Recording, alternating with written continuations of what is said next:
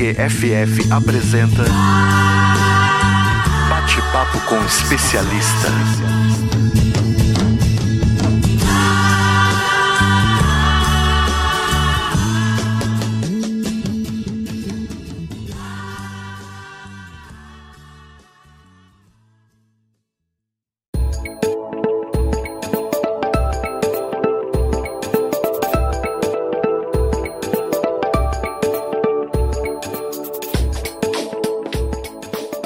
Dia a todos os ouvintes. Cá estamos em mais um episódio do nosso podcast Bate-Papo com o Especialista do CTQFF. Temos novamente aqui connosco o, os mesmos três convidados da última para continuar o mesmo tema, que é a valorização da, da, da atividade de pintura uh, na nossa vida e nos nossos projetos. Vamos ter aqui o Quintela, o Carlos Augusto e o Fragata, que já, já fizemos as devidas apresentações no último episódio. Teremos aqui também o Jefferson, o Sérgio e o Juventino. Uh, no último dia nós tivemos aqui uh, algumas questões uh, acerca de, da importância de, da atividade de pintura dentro de um contexto de um projeto, comparando com todas as outras disciplinas que existem, que interferências às vezes temos que levam a que a pintura seja deixada para trás uh, em relação a todas as outras disciplinas. Discutimos bastante o porquê disso. E hoje vamos entrar noutra rubrica. A nossa rubrica de hoje vai ser as alfinetadas, onde eu vou levantar aqui alguns argumentos e vocês vão contrapor, ok?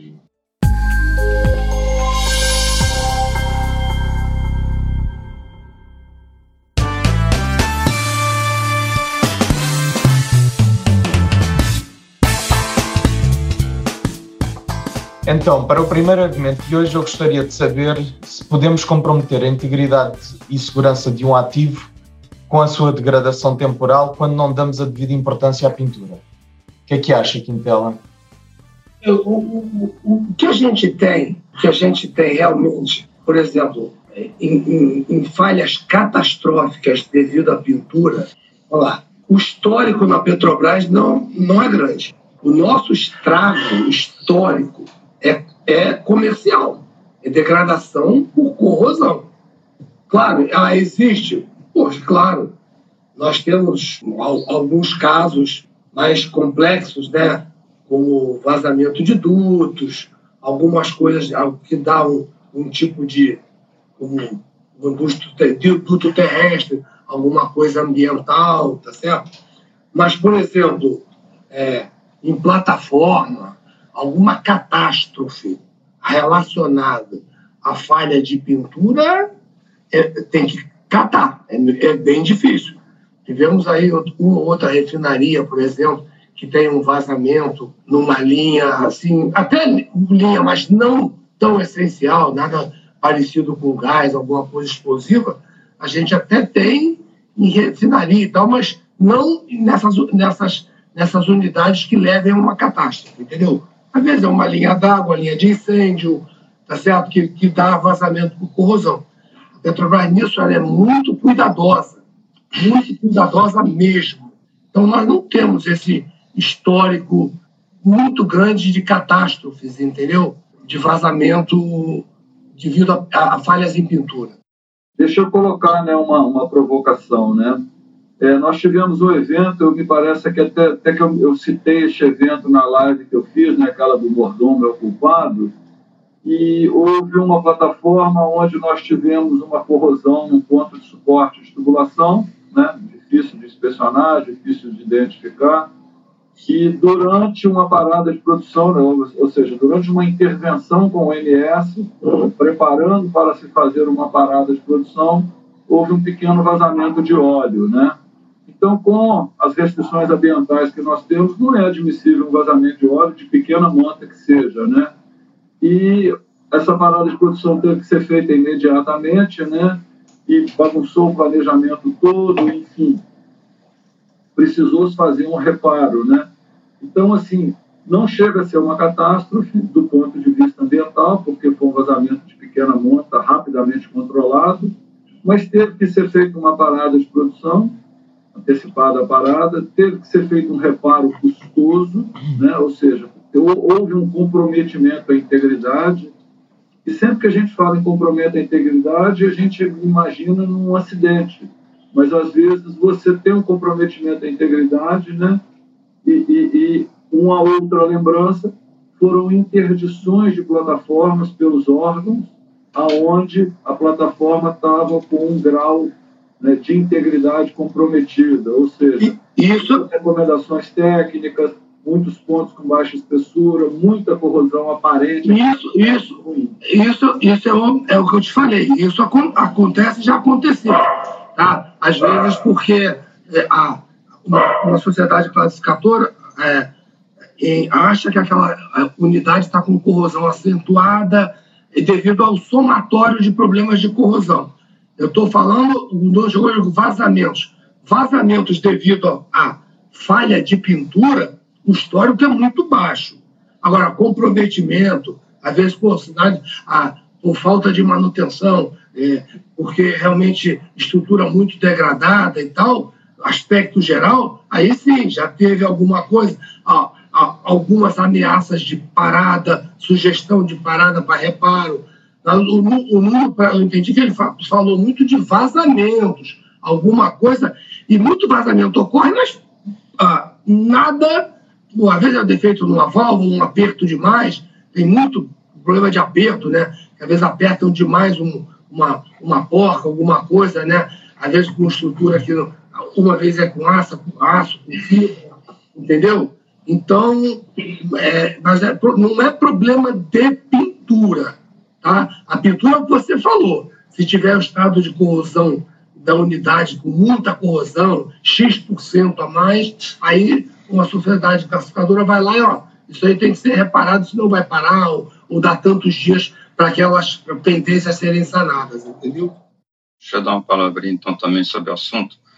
Eu vejo o seguinte, como o Quintela falou, de acidentes de vazamento devido à pintura, pode até ser, mas é devido à falta de manutenção, porque a pintura é uma coisa que você viu a, a corrosão aparecer. Ela pode trazer estragos? Pode. Vou te dar um exemplo de um transformador. Já cito, não sei se eu citei no último capítulo nosso, que você tem corrosão num tanque de expansão de um transformador, e às vezes é uma corrosão pequena, mas ninguém faz um tratamento, porque é uma ferrugemzinha, adotando aí o o vocabulário do nosso presidente, uma ferrugemzinha. Só que essa ferrugemzinha, ela está com, com, com, se formando de cima para baixo. Muitas das vezes, quando você está numa atmosfera industrial com determinados contaminantes, ela vai formando uma espécie de uma florzinha, uma flor, né? E ela vai estufando, vai estufando. Mas está numa área pequena, só que ali embaixo vai furar o tanque. E quando fura o tanque, entrar água ali, explode um transformador. Então, isso é um prejuízo enorme. Não é só o prejuízo do equipamento, é o prejuízo que vai causar uma cidade inteira que fica apagada. Não é por causa da pintura, mas sim por causa da falta de manutenção da pintura. Aquilo que a gente fala, as pessoas não querem. Inspecionam, não. Isso é uma ferrugemzinha, deixa. Isso aí não representa nem meio por cento da área pintada. Tomar cuidado com a corrosão que está ocorrendo. Isso é fundamental. Então, a falta de manutenção, a falta de uma inspeção, que dá nisso. Quantas vezes eu sou chamado, às vezes lá na, eh, numa usina aí, que eu não posso falar nome, senão todo mundo já vai identificar. As pessoas falam, ah, dá uma chegada aqui que nós estamos com problema de corrosão. Vocês não tem problema de corrosão, nós temos problema de manutenção. Tá? Isso aqui é detalhe. Agora, existe outro lado ainda, outro aspecto, não é só o, é econômico, como nós estamos falando aqui, de apagar uma cidade, do impacto social que isso tem. Existe também a questão da segurança. Vamos lá, já houve, já houve casos de fatais no processo de pintura quando o cara foi jatear o teto de um tanque e a espessura estava tão baixa que quando ele jateou, o cara pisou num lugar falso, desceu. Por quê? A espessura estava baixa, o cara vai pintando por cima. Quando foram jatear, a chuva estava muito fina. E teve um lugar que ele pisou e desceu. Mas aí eu estou te falando, né, Fernando? É o que a gente, na a gente tem um gerenciamento da corrosão. Você vai tratando ela por partes para que ela tenha. Ela, ela é inspecionada por sociedade classificadora, né? Toda unidade é assim. Uma refinaria não se pinta ela toda de cinco em cinco anos. Você vai fazendo por partes, entendeu? É o que você falou, mas se a, o, sabe, não, o gerenciamento da corrosão não for bem feito, e o gerenciamento passa por quê? Por programas de manutenção em certas áreas. Todas as grandes empresas têm que ter isso. Tá? Se for, por exemplo, esse, esse cara dessa chapa, poxa, tem inspeção do ensaio não destrutivo para saber o que está acontecendo ali.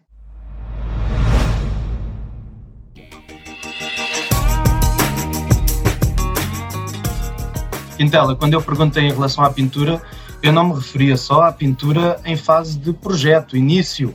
Estamos a construir o ativo, pinta-se. Não. Eu estava-me a referir a toda a, a, sua, o seu tempo de vida de qualquer ativo. E eu acho que houve aí um ponto bom do Fragata que foi o ativo humano. Eu acho que o ativo humano também, uh, provavelmente, se calhar é o mais importante, não é? Não ter a degradação de determinado ativo pode criar uma explosão, pode criar o, o caimento de uma ponte, por exemplo. Já viram o que é que é uma ponte ser corroída?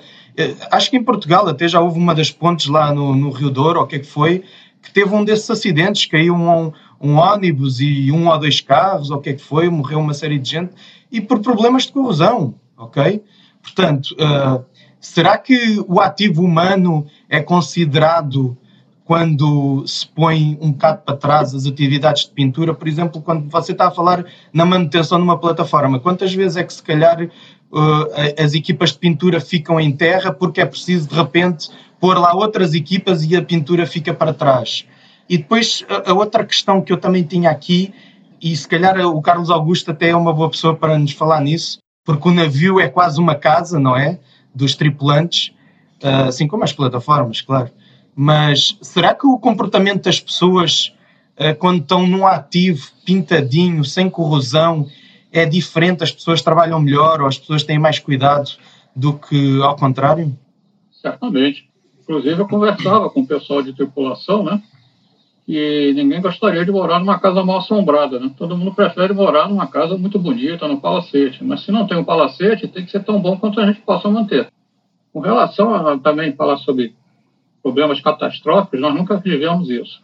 Nunca tivemos problemas catastróficos em navios, como, por exemplo, aquele que eu falei da última vez, que partiu ao meio Érica. Foi problema de pintura, o pessoal não, não fazia o tratamento, um tanques de lastro, acabou abrindo trinca na transversal e o navio foi embora. Isso nós nunca tivemos. Mas os navios, quando tinha os navios de longo curso, estou falando da minha época, né, esses navios eram bem tratados. Eles iam para o Japão, levar minério, depois para a China, voltavam do Golfo com óleo. E de uns tempos depois para cá, a gente ficou muito com navio de costa. Esses navios, não, o pessoal não tinha tempo hábil, alegava, e até concordava certas horas, que não tinha tempo hábil para fazer um tratamento, para manter o navio. O navio navegava um dia, dois, raramente três, e ia para um, um terminal. O terminal não permite que faça manutenção a bordo. Tripulação tem que ficar atenta à condição do, do navio, uma emergência, ele poder sair o quanto antes. Né? Então, a gente já sofreu esse problema de como fazer a manutenção a bordo, com um navio de costa. Alguns eram bem-sucedidos, que aproveitavam o pouco tempo que tinham para fazer. Outros já, vamos dizer assim, faziam um corpo mole. Então já é questão pessoal. Mas a gente batalhava muito com o pessoal para chamar atenção.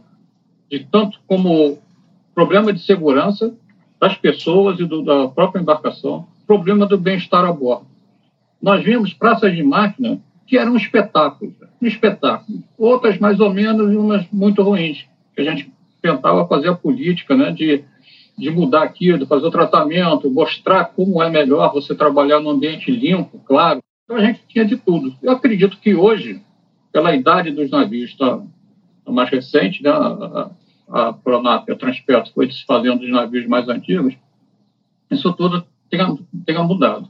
Mas, indiscutivelmente, o teu lugar de trabalho, dependendo de como ele esteja, ele vai te incentivar ou não a produzir mais. É como algum, eu dizia eu não vou dizer o navio, mas que eu entrei e falei, poxa, me desculpa, mas a gente entra aqui de costas para ficar menos tempo e sair mais rápido. Graças a Deus, essa era a exceção negativa. A média era boa e o, e o, o pessoal, de modo geral, trabalhava bem. Eu tive num navio, os piores navios para tratar eram os navios de posicionamento dinâmico, os shuttle tankers, que faziam alívio da bacia de Campos e iam descarregar em São Sebastião. Esses ficavam um tempão lá para carregar ou aguardando, vinham para São Sebastião, descarregavam em 24 horas e voltavam. Porque o pessoal não tinha nada, não tinha como fazer. E uma coisa que, eu, que me, me impressionou muito foi um dos navios afretados, em que a tripulação tinha um terço só de brasileiros, mas o convés estava um espetáculo, velho. O convés estava um espetáculo. Eu via muitas tábuas, olhei umas tábuas transversais, né, justo alinhadas com os cabos de aço, de fazer a amarração do navio. E era um problema que nós tínhamos nos nossos. O pessoal deixava o cabo de aço para amarração arrastar no convés. Chegou um navio numa docagem que pediram para jatear na altura do tanque 1 para avante. Eu fiz isso. Não é que o pessoal recebeu uma ducha de cabo de aço. A ducha, aquele cabo de aço chado tem mais ou menos dois metros de diâmetro, aquilo tudo envolado, né? O cara botaram aquilo a meia nau, para levar para avante, o cara botou um cabo e saiu puxando com guicho pelo convés. Onde ele passou, estava aquela mais de, de, de 100 metros de arranhado. Eu perguntei para o cara, que eu já estava quase sabendo a resposta. Foi isso mesmo. O mestre falou: não, a gente bota essas tábuas aqui para não danificar a tinta. Então isso alertou: poxa, vamos fazer essa, essa divulgação. Já que você não consegue tratar, não vamos destruir, vamos evitar. Então, abranger cuidados para não danificar a pintura. Agora, realmente, tem locais que é praticamente impossível, né? que é suporte de rede, esses continuavam sendo. Nós tentamos mudar. A ideia, por exemplo, suporte de rede, muito tinha chapinha de aço embaixo. Eu, pô, chapa de aço, não, pelo amor de Deus, né? Tinha que ser um teflon. Isso já era usado antigamente, não era coisa nova.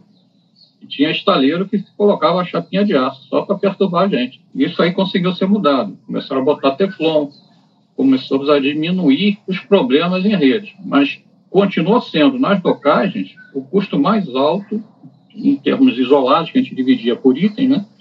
Um dos itens mais caros, se não mais caro, era justamente tubulações e suporte.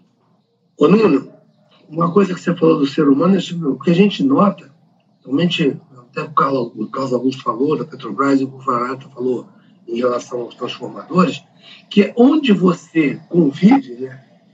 Quando o teu ser humano mora na plataforma, o ser humano mora no navio, mas o ser humano não mora no transformador. Tá certo? Ele não está ali.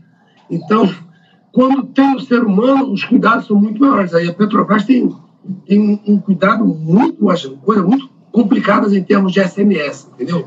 até por causa da qualidade da pintura.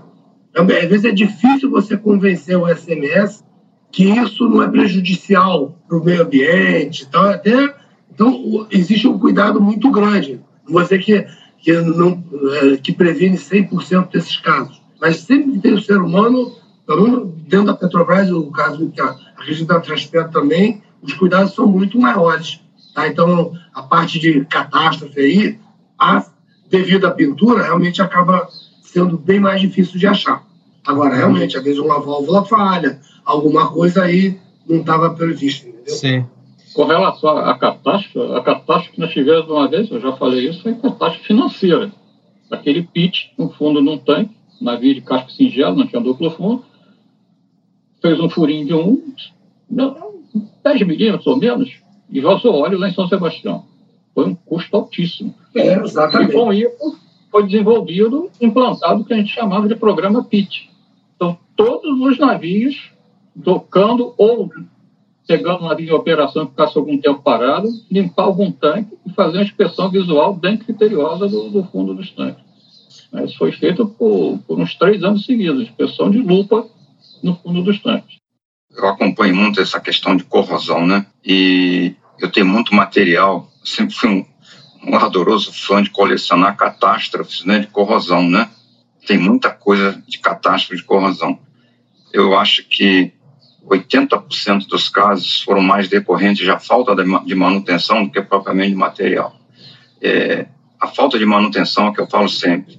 A corrosão, ela não chega àquele estágio de chegar a furar. Não estou falando corrosão por que é um caso muito muito específico, num tipo de corrosão muito complicada. Né? O pi, corrosão por pit já envolve um, o íon cloreto, esses vinhos mais despassivantes, né? que às vezes nem sempre você controla isso aí. Né? Você tem como controlar.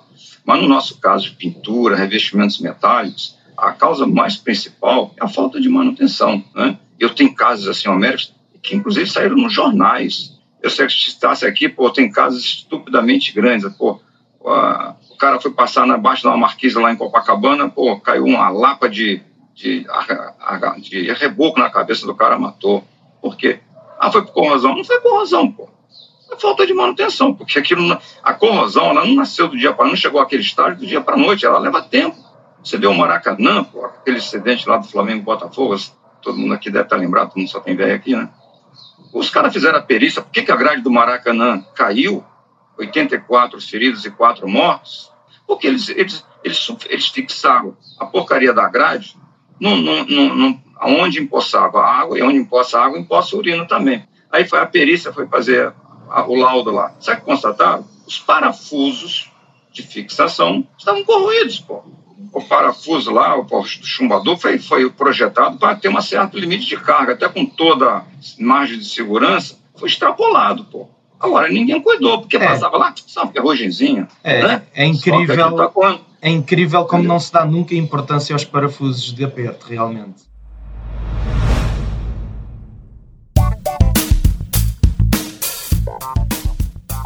Mas vocês estão aí a falar tanto em manutenção que isso leva-me a, a um próximo argumento, que é o seguinte: se nós temos a solução para não haver tanta corrosão, que é fazer manutenção, por que é que nós incorremos uh, recorrentemente ao custo e ao risco de fazer caldeiraria? Porquê é que nós vamos fazer, montar andaimes numa ponte e fazer caldeiraria lá nas alturas? Vamos fazer uh, caldeiraria numa plataforma em funcionamento e por aí afora, não é? Uh, não é muito, além, quer dizer, é, tudo é possível, não é? Hoje em dia arranja-se solução para tudo. Mas não é muito mais caro fazer e muito mais arriscado fazer a caldeiraria do que fazer uma simples manutenção preventiva? Ou fazer a pintura bem feita, porque ainda ontem ou antes de ontem eu, Juventino, Sérgio Jefferson, estávamos a ver um, um aplicador a, a mostrar-nos como faz manutenção de pipelines em plataforma. Sim, muitos dos problemas daqueles pipelines vêm de construção. São, é, é, eles fazem reparação da zona da solda, que é uma coisa inacreditável. Ou seja, pintaram bem os tubos, uniram os tubos e fizeram uma porcaria de pintura quando quando montaram tudo, quando fizeram a instalação, não é? só complementando, né, eu convivi com plataformas antigas, né, e, e, o número de reparos é imenso, né, de caldeiraria. E linhas de pouca importância, como linhas de drenagem, quando elas furam, é, é, você tem que fazer um reparo. E o grande problema é o seguinte: ou você faz reparo com compósito a frio, ou quando você vai fazer reparo a quente, você precisa inertizar aquelas linhas. Imagina você inertizar todo um sistema de drenagem para fazer um corte, solda, etc. Então, a gente acaba se expondo a riscos que não ocorreriam caso eu tivesse pintado né, ou feito a manutenção de pintura à, à época correta. Né? Então, aqui em Minas tem um ditado, vocês devem conhecer também, que a melhor forma de manter limpo não é limpar, né? A melhor forma de manter limpo é não sujar. Então, quando a gente faz a pintura na sua determinada hora, na sua determinada necessidade, a gente evita a caldeiraria, né? E a gente sabe que a caldeiraria é muito mais custosa e traz muito mais riscos devido ao trabalho a quente. Né? Então, é, é essa que é a, a bola que a gente deixa rolando aí.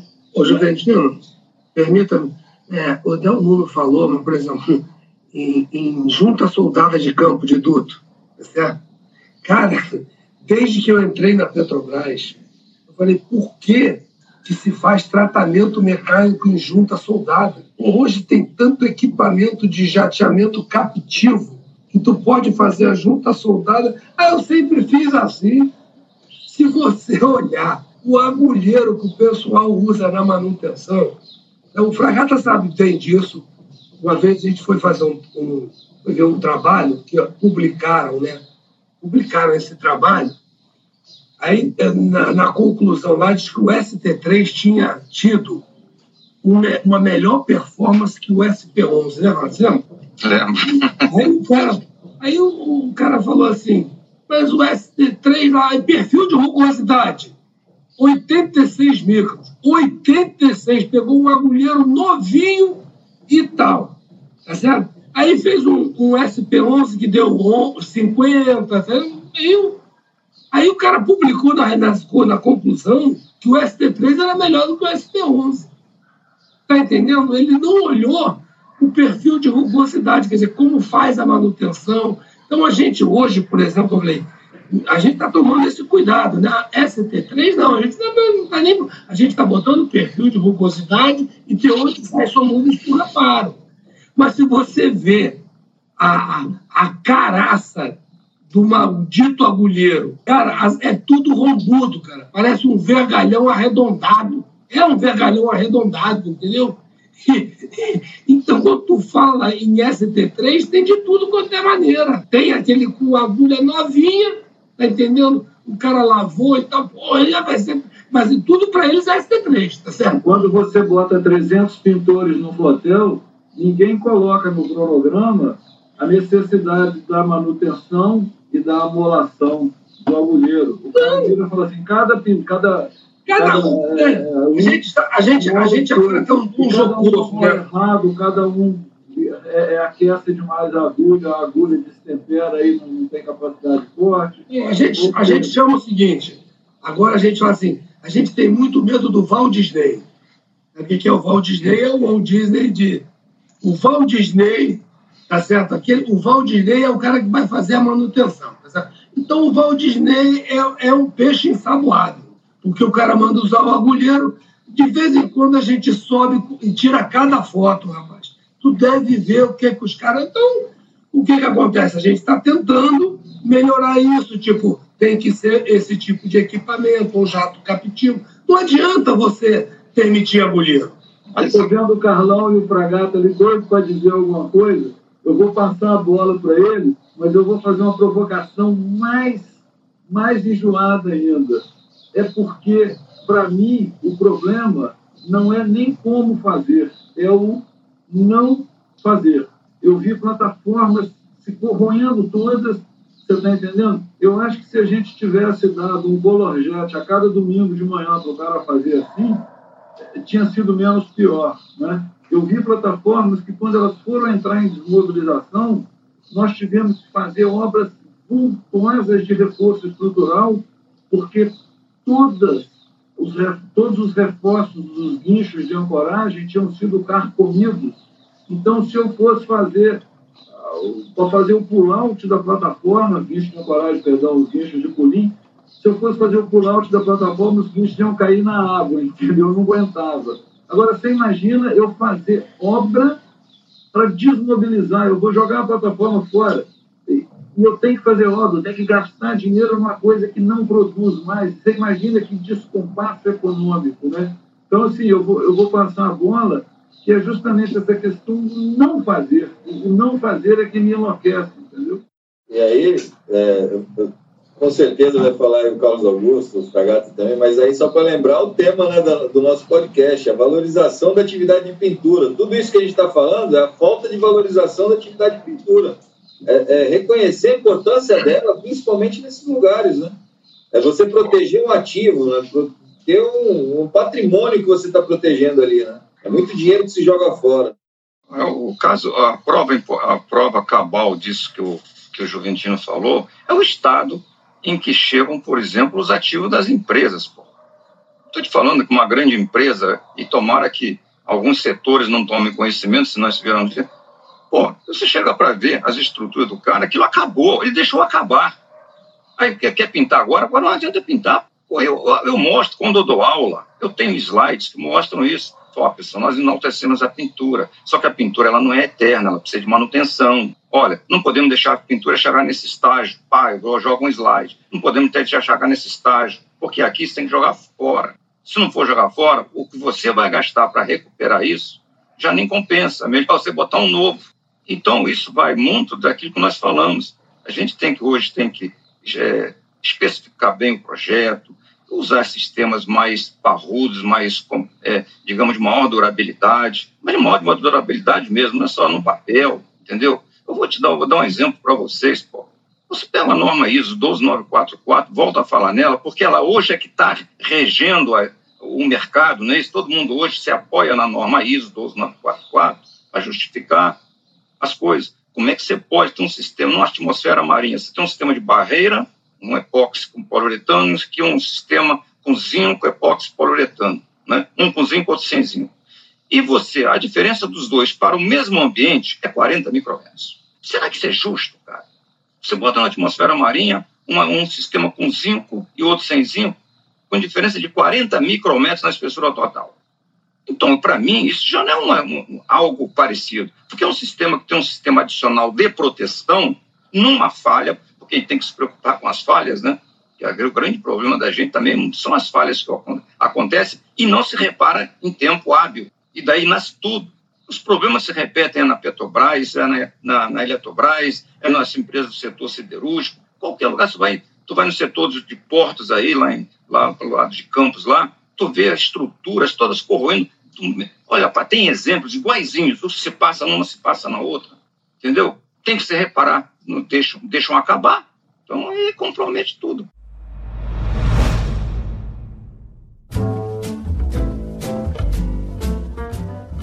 A mim, a mim dá-me a impressão que às vezes as pessoas também que, que gerem esses ativos não têm noção que o custo da pintura é inevitável, não é? Porque, ok, vamos, vamos ter o custo e o risco de reparo de caldeiraria de uma coisa que já sofreu um dano de corrosão que não dá para voltar atrás. Vamos fazer isso. E depois disso, o que é que se faz? Não se tem de pintar à mesma. Portanto, as pessoas acham que não vão gastar aquele dinheiro na pintura quando na realidade não só não vão gastar mais dinheiro nessa pintura, como ainda têm de depois reparar uh, aquilo. Portanto, às, às vezes também há aqui uma situação.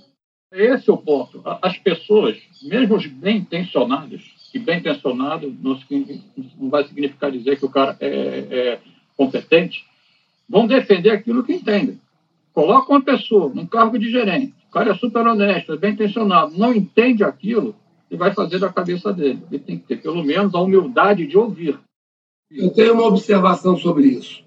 Nós aqui, nós estamos em sete pessoas, somos todos ligados à área de pintura. Então, a gente sabe todas, tudo que é preciso para fazer bem, discutimos essa importância. Agora, é, tentem se colocar do lado do, da outra pessoa que está lá, quem vai mandar. Esse cara, ele está sempre sonhando com o quê? Isso eu falo por experiência própria. Ele está sonhando que vai aparecer uma tinta nano-estruturada, totalmente podosa, tá certo? Que ele vai aplicar sem nenhum preparo, ou preparo mínimo, e vai resolver o problema dele e vai mandar o pessoal armos da boca. Tá certo? O pessoal da TI, inclusive, promete que a gente consegue aplicar essa tinta virtualmente. É, eu, é, então, todo mundo. Então, a, gente, a gente tem que ir para convencer quem está aqui é mole. Mas tem sempre. Aconteceu agora recentemente, eu não posso dizer, infelizmente, mas é. Aí chega lá, ganha um conta uma historinha na orelha do cara. Não, essa tinta aqui usou no fulano. Pô, teve, teve um cara que teve a, a, a, coragem de dizer que tinha um boletim técnico dando 10 a 15 anos de garantia de uma tinta epóxi solvente aplicada sobre ST3. Oh, oh, oh, Quintel, eu acho que no seguimento disso que você está a dizer, o Jefferson tem um argumento bom para vocês. É, porque o que a gente está vendo desde o começo é que existe o um problema e o um problema de gestão. Agora precisa saber se o problema de gestão do projeto, da manutenção ou da empresa. Eu hoje, eu hoje não tenho esses problemas que a, a, a empresa até lançou o PRIMP, né, o programa, programa integrado de melhoria dos, de processo de pintura. As pessoas estão se convencendo exatamente do, do grande problema. Já existe aquela que o Fragata falou, a gente usar um revestimento poxa, e sabe que o melhor que seja a tinta, o melhor que seja o preparo superfície execução, pô, chega lá num, num módulo que vai ficar todo alargado, não vai ser um esquema de pintura, uma, vai, vai ter que ter um dano mecânico, vai acontecer. Então, vamos tentar fazer um revestimento de 2, 3 milímetros, com melhor resistência a impacto. Então, isso está melhorando. Quintela, deixa eu só te falar uma coisa. A SBM, quando ela chegou com os projetos dela, o primeiro navio da SBM que eu entrei, eu olhei para os pipe racks, as tubulações todas em níveis diferentes e o ponto de apoio da tubulação na viga era com uma parte removível. E eu achei aquilo, eu falei, caramba, rapaz, que troço, isso deve ser caro, porque a nossa era um vergalhãozinho sobre a viga e o tubo apoiava no vergalhão e ficava ali atritando ali, fazendo um ponto de corrosão. E a SBM usava uma coisa grande, né, um suporte grande, preso com uma cinta, aparafusado, ou seja, bem mais complexo. Que bacana depois que eu vi fazendo manutenção. O cara sobe lá, tira aquele parafuso da cinta, tira os dois de baixo, remove o suporte, passa uma escova, limpa, preserva, protege, etc. E, e, e recoloca ele no lugar novamente e tal. E nós ficávamos com uma plataforma a durar 25, 30 anos, e eu não tinha nem como pintar, nem como limpar e depois nem como fazer manutenção de caldeiraria, porque eu tinha que cortar a tubulação, eu não tenho nem como colocar um, um, um reparo ali. Então, quando o cara projeta, como você disse na, na, na nossa primeira parte, pensando no futuro, ele projeta falando assim: como eu vou fazer manutenção disso no futuro? Seja manutenção de proteção anticorrosiva, seja a manutenção de reparo quando falha esse processo. Eu estava falando aqui que esse problema do ST3 que a Intela estava falando, tem, inclusive tem fabricantes aí de tintas que colocam lá, meu produto pode ser, fabricantes grandes, botam lá claramente, meu produto pode ser aplicado sobre ferrugem, sobre ferrugem, com 10 anos de garantia. Pô, isso é um crime o cara escrever uma coisa dessa, né? E você quer ver uma coisa? A Petrobras, quando lançou a norma 2288, ela tinha um nome chamado tinta epóxi alumínio para superfícies não jateadas. Essa tinta mudou de nome passou para tinta epóxi. Pigmentada com alumínio. Com alumínio. E uma vez eu perguntei por que, que mudaram o nome da tinta. Sabe o que aconteceu? Porque no Brasil inteiro, muitas empresas, não estou falando de Petrobras, estou falando de grandes empresas, mas não Petrobras. Não, não vai jatear, não, vai jatear. Petrobras tem uma tinta que é para superfície não jateada. Rapaz, isso virou uma febre. Quer dizer, olha só, será que naquela empresa não tem ninguém que raciocina? Porra, o não jateado aqui é outro, é outro sentido, né? Será que muitos profissionais da nossa área, eles leem? Será que eles comparecem aos congressos? Pô, esse negócio de strike coach, porra, eu me lembro que há um tempo atrás aí, lançaram um outro artigo da, da SSPC sobre strike coach. Eu até apresentei a, a, o resumo disso no SBPA, não sei se alguém estava lá, foi no, no primeiro SBPA, né? Onde o cara diz, olha, uma tinta que é hydrotation, há necessidade de de fazer arrendamento, o cara, sim, assim, sempre todas as normas de tem que fazer, que é uma garantia a mais. Né? E a SSPC fala, não podemos dar chance para corrosão. Não podemos dar chance para corrosão. Com todas as letras está falando lá. Então, quer dizer, a L retention não precisa mais fazer adoçamento, não precisa dar strap coat. o cara, inclusive, os caras aqui ganham uma concorrência onde diz, ó, tem que dar strap coat em todas as demons.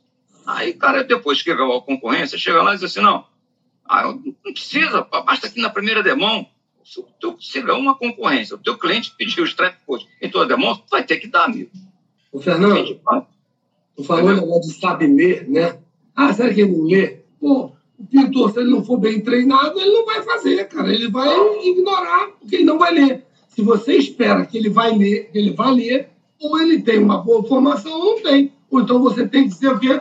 100% de inspeção em cima do cara.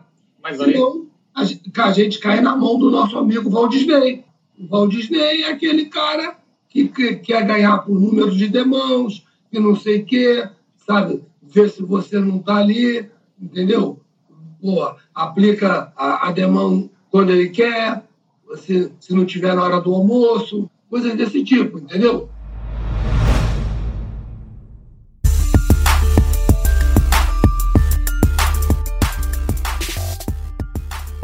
Qual é o vosso sentimento, Fragata e Carlos Augusto, em relação àquilo que o Jefferson há bocado referiu, de nós estamos a chegar à conclusão que também há aqui falta de gestão a falta de gestão vem da fase de projeto, da fase de manutenção ou vem da gestão de topo mesmo? Depende. Em todas as A fase fases. de projeto é Então, então, tem que construir. Depois, é, a fase de manutenção já está construída, já está no ativo. Né? Então, tudo vai ter um- uma maneira de encarar um pouco diferente. Ok. Mas você, o, o, o Gentino falou, pô, eu acho que as coisas não, não eram levadas no sentido da manutenção, era no sentido de construir e entregar. Do, do, do dono, era de receber e começar a operar. Né? Esquece que vai ter um futuro. Né? Nem o Aquiles era completo, o Aquiles teve o problema do calcanhar, né? Então tudo vai ter seu calcanhar de Aquiles. Mas é, é essa questão da gestão, Nuno. É o seguinte: se o dono e o executor não conversarem, você não consegue fazer uma gestão eficiente. É aquele cara, ele, ele trabalha dentro do orçamento dele. Será que o outro que vai receber já não tem um orçamento de manutenção previsto? Tá? Pra, e ele não pode jogar alguma coisa para o cara que está construindo e usar uma coisa melhor? O problema de gestão é muito complexo se as pessoas não conversarem, né, se não vier de cima uma gestão superior que proteja tanto quem fabrica como quem vai usar, tá, fica difícil. Se cada um começar a pensar só no seu lado, sabe como é que é, né? Se o problema é da gestão, tá, não for conversado, tá? E é uma coisa que, que eu tenho notado que tem evoluído bastante, tá certo? Há equipes que estão trabalhando em conjunto, agora tem que saber exatamente isso. O quanto se pode dedicar, principalmente na fase da construção, para se economizar lá na frente. Exatamente. Eu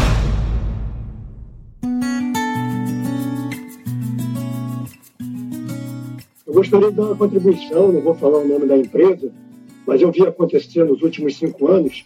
Uma das empresas aí que eu participava dos projetos, ela mudou esse entendimento dela. Então, ela, quando fazia o CAPEX, o pessoal de engenharia responsável pelo projeto não entregava a plataforma diretamente para a operação durante um ano.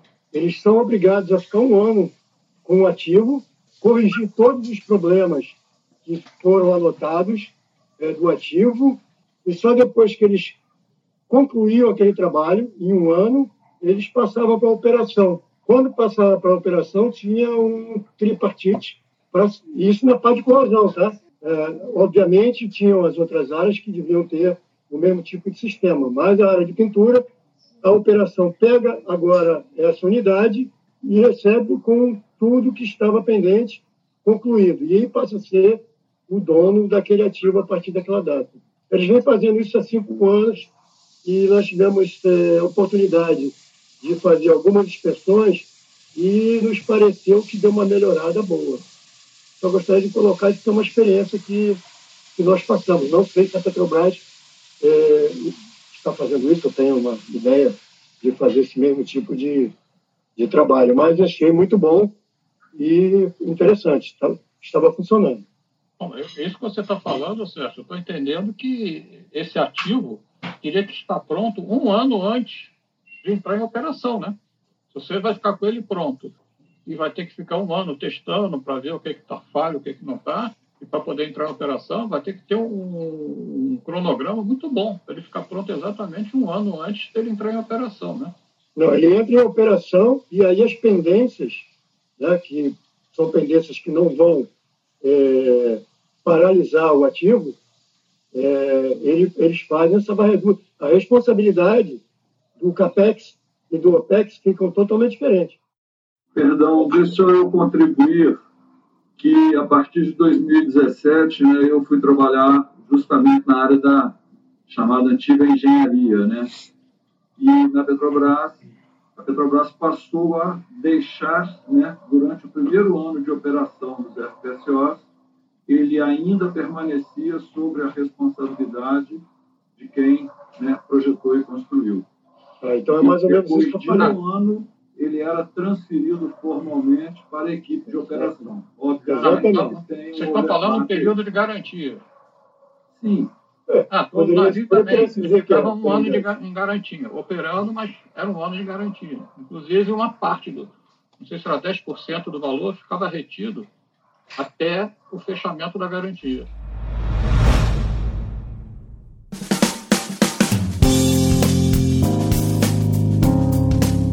É, eu estava aqui fazendo umas anotações aqui, talvez até para fomentar né, outras discussões, né? eu fico tentando tirar o assunto só da Petrobras, do offshore e tal, né? Porque né, a gente tem um universo muito grande de proteção anticorrosiva. Se a gente fizer uma analogia com a subestação, enquanto você está construindo a subestação, você tem facilidade de acesso, você tem uma mão de obra disponível muito grande no período de obra, você pode fazer muitas coisas. E quando você tem problemas de contrato, de atraso de obra, etc., que isso atrasa, aquele período de degradação que já ocorre durante a obra né, dos equipamentos, ele acaba se acentuando. E aí, quando você coloca a unidade, vamos dizer, uma subestação para funcionar, você já teve degradação de pintura, você já teve degradação de níveis de umidade de motores e equipamentos, etc., de isolamento, enfim. E depois que você parte essa unidade, ainda que seja naquele período de entrada de carga dela, você passa a ter uma restrição de trabalho, de mão de obra ali muito grande. Assim como você disse, Carlos, que os navios, quando estão, vai para o terminal e volta, você não pode ficar trabalhando nele. Quando você bota um FPSO lá para fazer o lim, primeiro óleo, todas aquelas atividades elas são concorrentes com a atividade de manutenção. Quando você está nos testes de uma subestação, você também não pode fazer a manutenção, você está comissionando e testando. Bom, entrou em operação. Qual é o foco? Produzir, transferir energia, produzir o primeiro óleo, etc. O foco começa a não ser manutenção.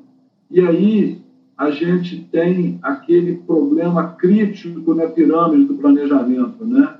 Eu tenho o escopo, o recurso e o prazo. Aí que se torna um grande desafio para a proteção anticorrosiva você fazer a manutenção, visto que se eu tive um problema de falha de projeto num transformador e ele queima precocemente, eu vou parar de fazer a manutenção dos outros transformadores para focar, para trocar aquele. Né? Se eu tenho um problema de vibração de tubulação numa plataforma, no FPSO, eu vou subir a equipe de reforço de suporte, eu vou subir a equipe de engenharia, eu vou subir o consultor lá do centro para medir vibração, ou seja, eu vou fazer todo um trabalho que eu estou concorrendo àquela mesma vaga, né? Então, assim, é até um trabalho que eu fiz lá, foi ajudar a calcular a necessidade de vagas nos novos FPSOs em função da complexidade da área pintada, dos desafios de logística em função da distância do pré-sal, etc. E realmente houve uma mudança no entendimento da necessidade de vaga para que você tenha mão de obra a bordo para fazer manutenção, principalmente de pintura. Você falou aí num ponto correto, nós estamos só a falar da área de petróleo, mas Quer dizer, estava-me aqui a recordar também da área de papel e celulose. Já fiz vários projetos dentro dessa indústria. É assim, é, é, tão mau ou pior que o petróleo. O petróleo, mesmo assim, ainda tem o vento a passar, vai secando. Esse tipo de fábricas tem um ambiente de condensado uh, constante. Está sempre névoa, existe sempre uma névoa de água, de produtos químicos pelo ar. Ácidos alcalinos, pô. Eu fiz um trabalho para uma grande empresa, um fabricante de alumínio, que eu fiquei impressionado com o nível de corrosão. E essa empresa tem três departamentos distintos. O porto, onde descarrega a bauxita, tem a área da industrial, que é a parte de, de, de digestão, onde se trabalha com ácido sulfúrico, com soda cáustica, e esses vapores sobem. Então, o revestimento, além de ter, ter, ter resistência química, por qualquer falha no revestimento, o ácido vai para o pau. Então, é um outro tipo de agressividade, tão pior quanto o mar. Por isso é a gestão, eu, eu acho que a gestão é, é essencial. Quer seja ela de. Eu acho que eu concordo um bocado com o, o Quintela quando disse que são as três: a de projeto, a de execução e a de gestão, a gestão atual do, do ativo. E, e, realmente, eh, mas eu continuo a achar que se as coisas forem bem feitas desde início, eh, se a proteção for bem feita, bem aplicada, eu acho que os problemas se reduzem muito. Eu, eu, eu passei por vários países, vi coisas melhores e piores, como é óbvio. Um, vocês acham que existe diferença na maneira como nós encaramos ou nós tanto encaramos a importância da pintura como encaramos a execução da pintura? Acham que há diferença aqui no Brasil ou, ou lá fora, Carlos Augusto, já que você também teve em tantos países? Fazer navios, você via diferença em termos de normas, controle de qualidade, capacitação de equipas? Eu, se quiser mudar, falar de Petrobras, falar de outra coisa, fala, por exemplo, Estados Unidos. Você está falando do, das pontes nos Estados Unidos. Tem pelo menos 700 pontes em estado crítico.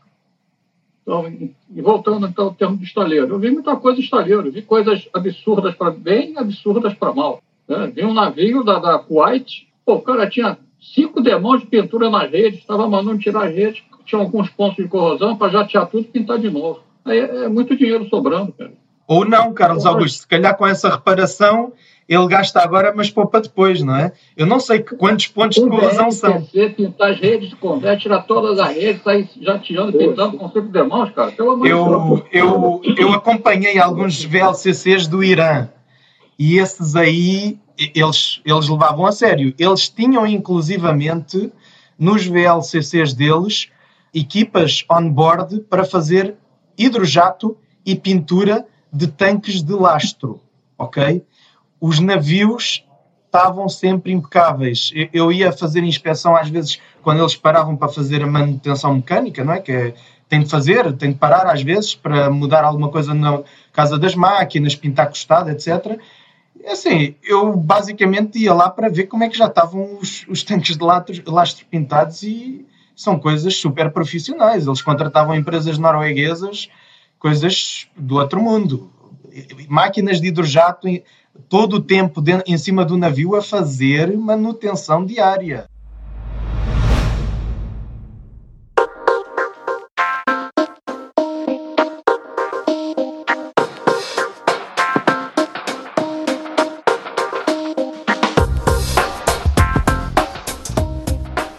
Fragata, você acha que existe essa alguma diferença entre aqui e lá fora? Temos alguma coisa a melhorar ou não?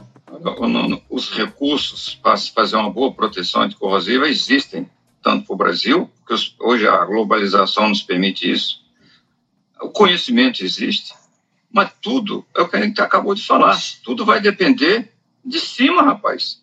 O pessoal de cima tem que dizer ele tem, que encarar a pintura com um grau de importância muito maior com que é encarada, pô. Nós tivemos grandes casos de obras aqui importantes que o sujeito tinha que fazer o jato abrasivo e o sujeito falou, não, não dá tempo não. Os Jogos Pan-Americanos vão começar agora, não dá tempo não. Pintaram em cima de carepa de laminação. E eu, quando eu soube disso, eu vinha falando com meus alunos, ó, oh, se prepare que daqui a um tempo vai dar problema, assim, assim, prepare, papai. Quando foi que estourou a boiada, não tem nada a ver com, com a causa por que, fecharam o estádio. Não, mas as estruturas do estádio, em certos lugares, estavam no estado calamitoso. E aí vem os espertos. Não, você faz agora uma decapagem ácida e pinta novamente. É. Sem contar e com aí, os problemas que advêm de uma preparação no local desse tipo, não é? E aí, alguém veio falar para mim assim: Fragata, porra, nós conseguimos vender uma solução ácida para aquele estádio de futebol eu falei, é? E aí, você lavou depois? Não. Exatamente. Tinta aplicou direto. Claro. Então, amigo, tu se prepara. Uma maravilha. Prepara. Em um ano e meio, tu não vai. Não deu, não deu menos, acho que foi oito meses, começou a pipocar tudo. Porque tudo mal equacionado. Exato. Tinha que jatear, mas não podia jatear, porque os, os jogos iam começar logo em seguida, tava, o evento já ia começar. Quer dizer, é uma questão de mentalidade. Por quê? Porque em cima, ah, é pintura, vai de qualquer jeito como é nesse caso, há em outros também, que você pô, tá perdendo muito tempo isso aí, rapaz, ah, anda com isso mais rápido, pô, porque ele quer faturar. é, essa parte de ah, é igual em outros países e tal aqui. O que eu vejo de grande diferença são os recursos. Por exemplo, o Jefferson chegou aí naquele, naquela obra que a gente teve lá do Boião, no estaleiro que é na China. A gente precisou, né, fazer Jefferson, fazer uma pintura diferente. Eu cheguei lá, pô, vamos ter que mudar tudo o layout, vamos ter que mudar. Eu posso fazer da minha, do meu jeito, do que eu estou pensando? O que, que o estaleiro me deu?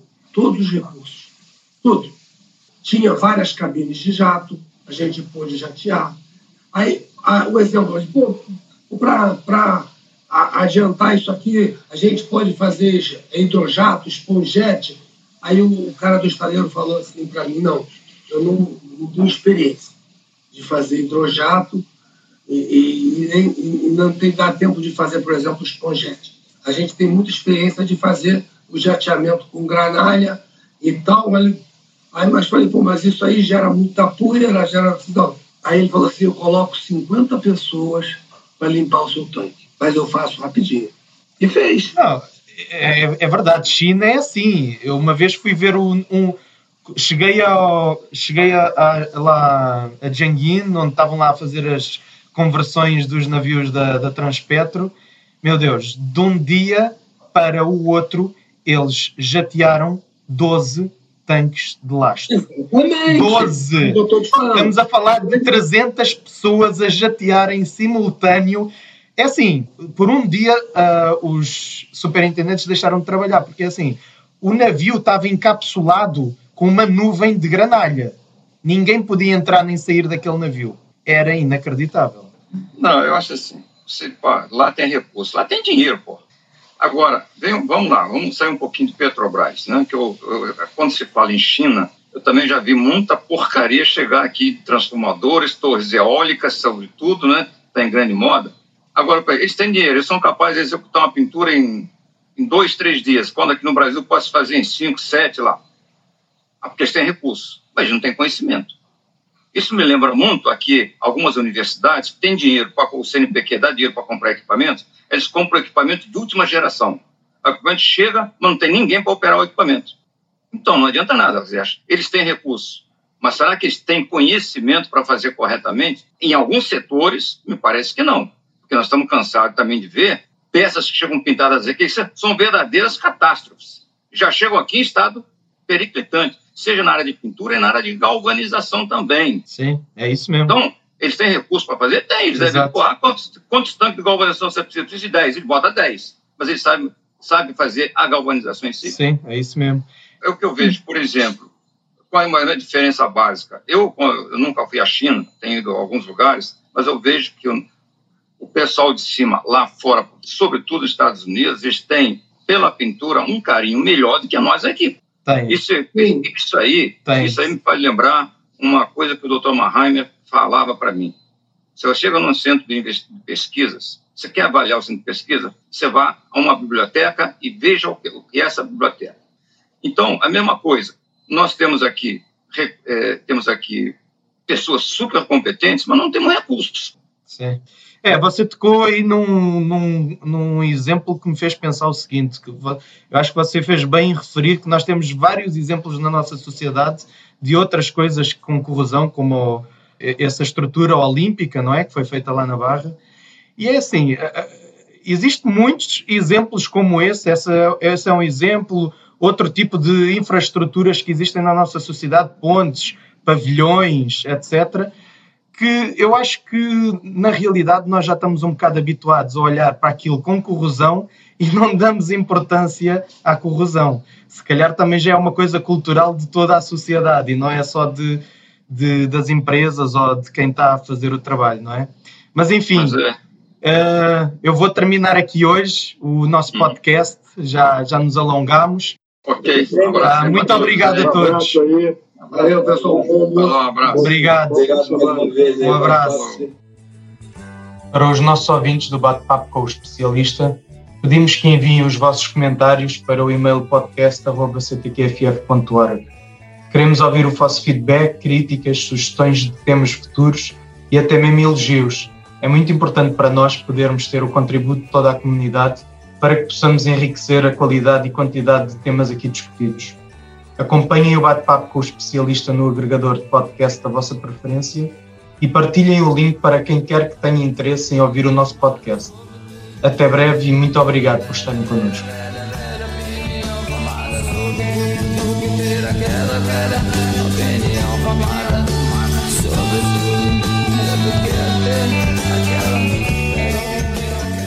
Podcast Bate-Papo com Especialista é uma produção do CTQ FF.